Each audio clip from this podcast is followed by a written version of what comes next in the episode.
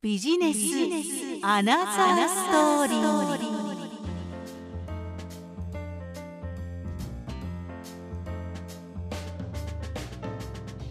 ビジネスアナザーストーリー。こんにちは吉川雅子です。この番組はビジネスの表面的なことではなくてそのベースにあるもの経緯や思い過去や未来について伺っていく番組です。さて今回のゲスト今回は脂質学アロマサロンル・ボアリエールのアロマセラピストラシキアヤさんにお越しいただきました。よろしくお願いいたします。よろしくお願いいたします。はい。今日はなしきさんのアナザーストーリーたっぷり伺っていきたいと思います。まずはアロマセラピストとしてのなしきさん。このル・ボアリエールというサロンもあるんですけれども内容について少しお話を伺えますでしょうか？はいこちらはですね、脂質学と香りを使って心の健康を整えるというあのサロンになっています。マヤ歴というものが元になっている脂質学というものとフランスのアロマコロジーというまだ日本に入ってきてない新しいメソッドなんですけれどもこちらを使ってその方の潜在意識と呼ばれるところに働きかけて感情や行動に作用を起こすというようなあの香りのセッションを行っています。うんなるほど。なんかすごい最先端なまだ日本に入ってきていないものをっていう今ご紹介がありましたけれどもこの脂質学、今聞いていただいた方はどういう字を書くのってちょっと思った方もいらっしゃるんではないかと思うんですが脂質学資本の資それから性質の質ですね。に学問の学脂質学というあまり聞き慣れない言葉ではないかと思うんですがこれが今お話にあったマヤ歴それからフランスのアロマコロジーですか？はい。から生まれてきたというかどっちが先かわからないですけども。はいはい、そうですね。この脂質学自体はマヤ歴というものを元にして作られたものになっています。あの人はそれぞれ生年月日、まあ、生まれた日で自分が生まれた日というのを自分が選んで生まれてきているというふうに言われていてそ人それぞれそこでこう個性だったり持って生まれた資質本質というものがあるんですけれどもあの実はそれをこう知らないで生きていたり生活していたりして人と比較してしまったりすることが多かったりするんですけどまずは自分自身がどんな脂質の種を持って生まれてきたかっていうのを知りましょうというのが脂質学ですね。例えば、ひまわりの種を本当は私は持っているんだけれども、両親は実は朝小屋だったりとか、バラの種を持っている両親かもしれない。そうすると、ひまわりの種を持って自分が生まれてきたんだけれども、朝顔とかバラの両親に育てられると、ちょっとこう環境が違ったりして、なんかこう子供の頃から生きにくいなとか、なんか違うなとかって思ってたりすると、ひまわりらしく育ってなかったりすることがあるんですね。だけれども自分はひまわりだっていうことに気づいていないから、一生懸命朝顔だったりとか、バラになろうと思って努力してっていうことを子供のうちに繰り返しているうちに、自分の良さっていうのを活かせないまま大人になっているっていうことが起こっていたりするんです。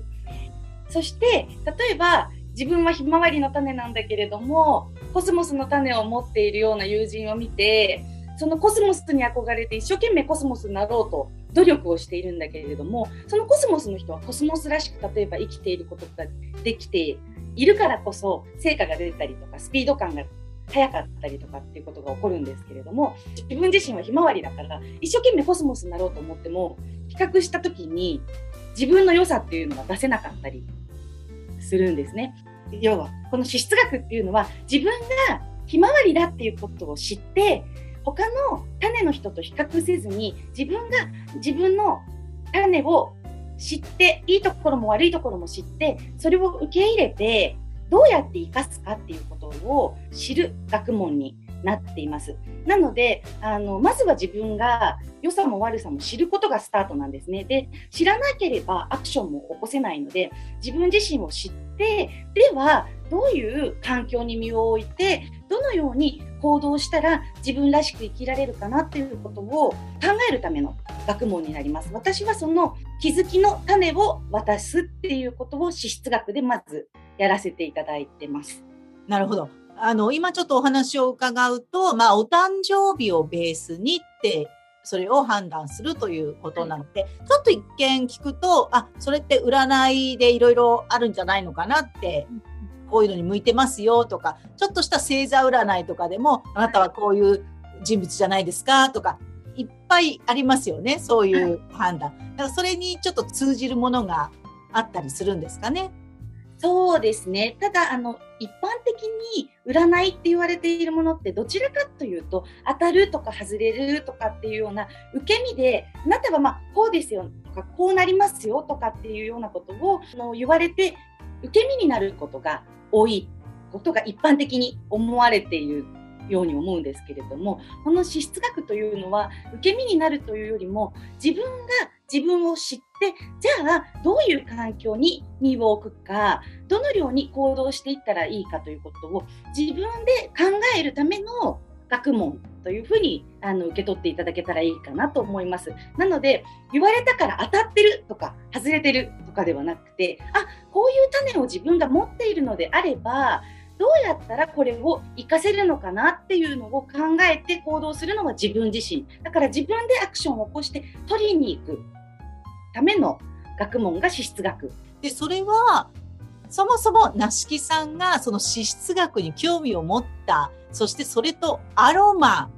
が出てくるっていうのはどういう流れでなってきたのか、ちょっとその辺教えていただけますか？そうですね。あの、ちょっと歴史的な感じで私のあの、紐解きからいくと少し長くなるんですけれども、よろしいですか、はい、はい。はい。えっ、ー、と、もともと私自身は自分がアトピーで脱捨てに悩んだということがありまして、あの、肌がね、ずっと敏感肌だったんですね。で、その敏感肌に悩んだ結果、美容業界に入ったら何かこの解決できるようになるんではないかというふうに思って、まず最初にエステサロンで勤務を始めました。で、約10年ほどエステで働いて、化粧品を販売したりだとか、まあ、お化粧品が、メディカル化粧品が肌を良くするっていうことを私自身がこう心から信じていたので、これで肌は良くなるし、アトピーだったり敏感肌の人も、この化粧品を使っていれば、あの、治るんだっていうことを信じて、最終的には自宅サロンで代理店をするところまでなったんですけれども10年ほど続けていてよくはなってはきているんだけれども季節の変わり目になるとどうしても毎回必ず現れる肌のかゆみだったりかぶれっていうのは治らなかったんですね最後まで。でどうしてこれが治らないのかなっていうふうに考えた時にもう一度皮膚の勉強体の勉強っていうのをやり直したんです。でやり直したところあ肌に化粧品って基礎化粧品って必要ないんだっていう結論に至りまして一切の化粧品をやめたら肌の状態が良くなってその悩まされていた季節のアレルギーっていうのも全部消えたんですね。でその時にああ私はずっとこう表面的なもの表面をきれいにするっていうことだけに目を向けてやってきていたんだなっていう風な気づきがあってそこからなるべく人生を自然な方向に持っていきたいし外側のものよりも内側にある心の状態っていうものを整えていきたいなっていうふうに考えるようになりまして今までこう10年間トリートメントを施術をしてきたっていう経験があったので自然療法でアロマセラピーというものをその頃同じぐらいのタイミングで出会ったのでまずはイギリス式のアロマセラピーというものを日本で学んでトリートメントの中に取り入れていくということを最初にしていきました。で次にあのフランスに住む機会がありましたのでフランスでメディカルアロマやフランスの先ほどお伝えしたアロマコロジーという新しいメソッドがあるんですけれどもこちらを学びましてなんでこう香りを取り入れるかというと香りは五感の中で唯一あの脳にダイレクトに働きかけて感情や心の変化だったりとか行動を変えてくれるという作用があるっていうことに気づいてそれであの香りというのを私自身は取り入れるように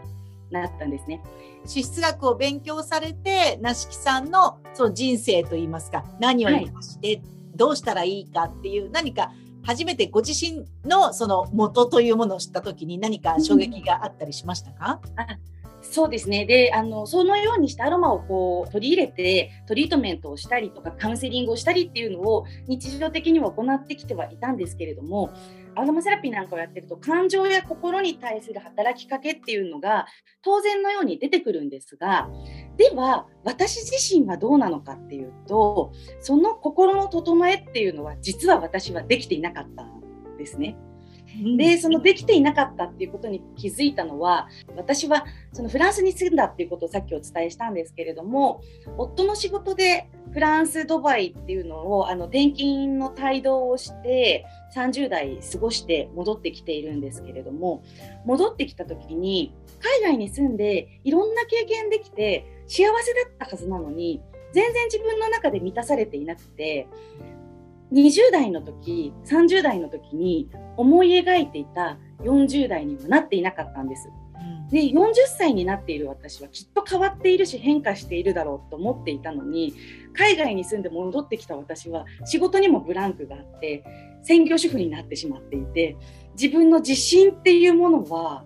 ぺちゃんこで自己肯定感も低くて自分の良さも見いだせずあの仕事もブランクができてしまった自分をすごく責めてしまっていて自分で自分のことが大嫌いだったし変わりたいのに変わっていない自分っていうこともに気づいた時も衝撃でしたし20歳の時の私は30歳になったらきっと自分は変わっているだろうって思って20歳の時30の私を夢見てたけど30の私は変わってなかったんですね。で30歳の時は40になったら大丈夫だろうと思っていたのに40歳で日本に戻ってきた私は30歳の頃と気持ちって何も変わってなかったんです。いろんな経験はしてるんですけれども気持ちは変わっていなくて。でそこから、まあ、潜在意識を変えることで自分が変わっていくとかっていうことに出会っていき資質学に出会い自分の良さを自分自身が知っていいところも悪いところも認めて受け入れることの大切さっていうのを私自身が体感したのであの今はこの香りと資質学っていうものをお伝えしていきたいなと思ってセッションをさせていただいています。じゃあご自身もその自分の資質を知った時に、うん、はい、そのいろんなそれに合う香りだったりとか、はい、そういったもので変化を感じられてるっていうことですかね。そうですね。でまず大切なのは自分の資質を意識すること。ここに良さがある。もちろん悪いところもそうなんですけれどもこういういいところがあるっていうところに自分自身が目を向けて意識できていなければそこは達成されないんですけれどまずそこを意識すること。ででも意識してもなかなか人って変わらないので思考の癖って変わらないので同じところに戻っていってしまうんですね。で戻っていきそうになる時にもちろん気持ちで意識もするんですがそこで戻らないようなサポートをするのが香りの役目だなというふうに感じてます。香りの力ってすごいんですね。香り嗅いでその意識が変わるわけですね。はいそうですね。そして使っているものが香りとただ一言で言ってもどんな香りでもいいわけではなくて私が使っているのは天然の100%オーガニックの良質なエッセンシャルオイルと呼ばれる精油というものを使わせていただいているんですけれどもこれって本当にたくさんの植物から抽出してほんの少しだけ取れる濃縮されたエッセンスになっているんです。で、それも大地の力、自然の力の天然の香りなので、この良質なものを嗅ぐことでより作用するというふうに思っています。先ほど自己肯定感が低くてっていう時期があったっていうお話もありましたけれども確かに今、あの本なんかもたくさんあってこういうふうにすればうまくいくとかこういうふうに気持ちをとかって山ほど本が出てたりするじゃないですか。はい、一生懸命読むけれども読んで行動するといってもなかなかまあ読み終わっちゃったらそのままだったりとか、まあいくつも読んでもまあ同じようなことが書いてあってなかなか行動に移せないとかっていうこともあるかと思うんですがそれをその人に合わせてあなたの場合はこういうふうに変わったらいいんじゃないのっていう強み弱みも含めて知って、それを直接匂いでサポートしてもらうっていうのはすごいことなんだなって今ちょっとお話を伺って感じました。ありがとうございます。そうですよね。でも確かに本当に本を読めば知識はつくし、わかるんですけど、思考の癖ってやっぱり変わらない。うん、私自身も自分で気づいてなかったんですけど、以前はもう寝る前も朝起きた時もずっと私はダメだし、私は嫌いだし、今日もいい日にならないし、私にはできないってずっと思い込んでいて、その暗示にかけていたんですね。で、かけていることすら当たり前すぎて気づいていないんですけれども、まずそこに気づくこと、まずそこの、そんな行動をしてしまっている自分に気づいたことから始まるんですけど、気づいたからって治んないんですね。で、その治らないっていうところから、思考の癖を少しずつ少しずつ気をつけていくっていうのはもう訓練になるので、まあ、香りもそうですし、ちょっとここでやはり、やはりどうしても戻ってしまうなっていう時には、セッションを受けていただいて、もう一度こうお話を聞きながら調整してブレをこう戻していくっていうようなことをさせていただければと思っています。ということはそのもともと持ってる資質から、まあ、なりたい自分っていうこともあるのかもしれないですけどそれによってそのブレンドしていただくその匂い嗅いだらいいですよっていう匂いが変わると思うんですけどそのどうなりたいかっていうのもよくわかんないっていう人もいると思うんですよ。うんうんうんうんうんうんうんはいそうですね。時期によってそれこそ、1年前はこう思ってたけど、やってみたら、やっぱりこういうのかなって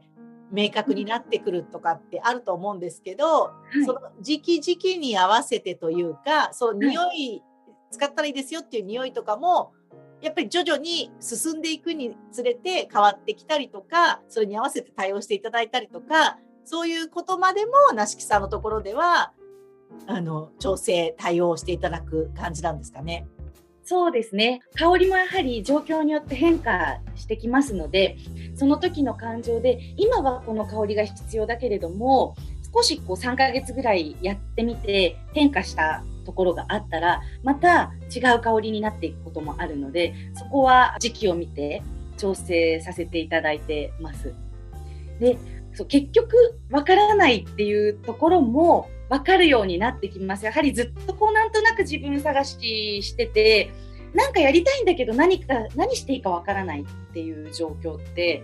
結構一定期間続くというか、ずっとその状態から抜けられない方っていらっしゃると思うんですけれども自分の良さが分かっていて自分自身と対話できるようになってくるとあそれも自分で自分を満たしていけるようになることで何をやっていったらいいかそもそも持っているかもしれないのですでに。うん、自分の中にもうすでにあるかもしれないのでどれを使っていったらいいかっていうことが分かってくるようになると思います。すごい深いですね。そうですよね。なんか皆さん一度はちょっと聞いてみたらいいんじゃないかなって今お話伺ってて思ってしまいました。そうですね。なんかまず資質だけでも見させていただいてどんなものを持っているかどんな風に活かせたらいいかっていうことは皆さんが知ってるといいなって思います。で自分自身が分かってると人と自分が違うっていうことにも分かってくるので比較もしなくなりますしあとは私自身がいいなと思ったのは人の嫌な部分とか自分にとって合わない部分見た時にそれまでは資質学を学ぶ前まで私は嫌だな嫌いだな あんまり関わりたくないなとかって思ったりしていたことがあるんですけれども、はい、あ私とこの人は違うものを持っているんだなこの人はこういう個性があるんだろうからこういう人なんだなっていうふうに受け止められるようになったんですね。そうすると自分の考え方次第で人間関係っていうことも変えていくことができるので自分自身を知るっていうことは他人を知ることにもつながってくるのではないかなと思っています。ね、大切ですよね。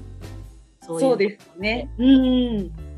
でもう一つ、はい、アロマセラピストってなしきさんが名乗られているじゃないですか。アロマセラピストってなんかマッサージしてそうな、なんかいい香りを嗅ぎながら、ボディだったり、フェイシャルだったり、マッサージしてるようなイメージが私はつい思い浮かんでしまうんですけれども、はい。はい、実際にそういったことまでもされてらっしゃるんですか？そうですね。あの、アロマセラピーの施術、ボディトリートメントというものもしています。やはり心の整えっていうのも大切なんですけれども同時にやはり体も整えていただきたいということと月に一度ぐらいのペースで自分自身の体と向き合うこと人に触られるっていうことってね自分の体の状態に気づける気づくことができるんですね。で体が滞っていったり体が疲れていると心の状態っていうのはよくしてあげたいと思ってもなかなか整えにくいこともあるので体は体のまたケアをさせていただきたいという思いで今トリートメントもさせていただいてます。じゃあ普通にアロマトリートメントアロマセラピストの方のマッサージを受けに行くっていうだけじゃなくてプラスその自分に合わせた香りとかそういったものまで一緒にくっつけて判断していただけるっていうそうですねお得な感じがしますか？そうですね。であのまたボディはボディのブレンドがあるので体のトリートメントの時は体の状態と心の状態に合わせた香りのブレンドをしています。で一般的には3種類ぐらいでブレンドされるサロンが多いんですけれどもあの私はだいたい5種類前後ぐらい香りのブレンドをしてその時の体の状態に合わせてその香りを使ってマッサージを行っています。じゃあ毎回毎回そのやる前のお客様とのお話の時間っていうのがかなり長く取られてるんですか？そうですね。長く通っています。体、ただマッサージするっていうことであれば、どこでもいいのかなって私は思うんですけれども、はい、私のところで受けていただくということは、お話、カウンセリングも含めて、すべてあのカウンセリングからトリートメントまで全てが一つだと思っていますので、うん、とてもお話を聞いてブレンドするっていうことはとても重視しているところではありあります。じゃあ同じ人であっても、はい、その前来た時と同じじゃないっていうその状態によって使うものが変わるっていうこともあるわけですね。そうですねありますね約70種類ぐらいの香りから選んでいきますので。そんなになるんですか？そうですね、70種類の中からあのこちらの香りのセッションの方もトリートメントの方も70種類ぐらいの中から選んでブレンドさせていただいてます。すごいことですね。ありがとうですかね。ありがとうございます。よく匂い鑑定士じゃないですけど、屋敷さんはその70種類を嗅ぎ分けるじゃないですけど、常になんか把握しながらお仕事されてるということなんですか？そうですね。あの香りの違いももちろんありますし植物から抽出された濃縮のエッセンスオイルなんですね。アロマオイル精油って呼ばれてるものって。なのであのそれぞれに作用や効能と言われるものがあるので体の状態や心の状態に合わせて作用とか効能も見ながら香りも合わせて見ていくというような感じになります。ちょっとまずはその自分の資質もそうですし、その70種類の中から自分にとっては今どれを選んでくれるのみたいなのもすごく興味が湧いてくるポイントではないかなと思いますけれども。そうですね。その日によってトリートメントなんかの場合は選ばれる香りも違ったりだとかしますし、その時の香りの変化を楽しんでもらうのも一つだなと思っています。ということで、もうぜひちょっと一度お会いしたいとかお話を聞きたいとかえー、行ってみたいとかっていうちょっとムクムクと気持ちが湧いてきた方もいらっしゃるのではないかと思います。まず情報としてどこを見ると梨木さんのこのサロンル・ポアリエールの情報を探すことができるか教えていただけますか？はい。まず、えー、ホームページがありますので、そちらから確認していただけたらと思っています。検索のキーワードとしては、脂質学、アロマ、なし式で検索していただけたらトップページで上がってきます。脂質学の脂質は資産の死に性質の質に学ぶという感じになります。な式は山梨の梨に木曜日の木での漢字になっていますので検索してみてください。はい。そこでホームページでさらに情報をキャッチしていただけるといいのではないかなと思います。またホームページにはいろいろなキャンペーン情報などがあると、はい、そうですね。定期的にあのキャンペーンを行ってますので、ご覧いただいてお申し込みいただけたらと思います。はい。なので、まあ、ご自身ももちろんなんですけど、今聞いていただいている方のご家族だったり、お友達、もしくはお子さん、資質について、じゃあちょっと子供について知りたいっていう親御さんもいらっしゃったりするかもしれませんよね。そうですね。あの、家族との関係って、やはり一番大きな身近の自分以外の人たちのことになるんですね。なので、家族との関係っていうのを紐解いていったりだとか、お子さんだったり、ご両親のがどんな資質を持っているかっていうのを知ることで、接し方を変えることもできますし、自分自身の気持ちの持ちようが変わってくると思うので自分の周りの人のことを知るというのも自分自身を知ることにまたつながってくると思うので是非周りの方っていうのも見ていくといいかなと思っています。そうですよね香りだとその自分の家族にとっていい香りを教えてもらうと香りってさりげなくなんか家の中でね漂わせておくこととかもできますよね。そうですね。なんか飲ませたりとかっていうのとは違うわけですが、えーえーね、今日はちょっとこういう香りにしてみたっていう感じで、ね、家族にいい香り、ねうん、はい、すごいいいことだなというふうに思います。ぜひね、これをきっかけに、脂質学、あまり聞き慣れない言葉かもしれませんが、脂質学というものでね、えー、皆さん自身を知るといういい機会ではないかと思いますので、ちょっとね、このなしきさんのサロンのホームページご覧いただければというふうに思います。今日はお話いただきましてありがとうございました。はい、どうもありがとうございました。いかがでしたでしょうか？ビジネスアナザーストーリー。今回は脂質学アロマサロンル・ポアリエールのアロマセラピスト、なしきあやさんにお話を伺いました。では、また次回をお楽しみに。お相手は、リップ言葉表現研究所、吉川雅子でした。さようなら。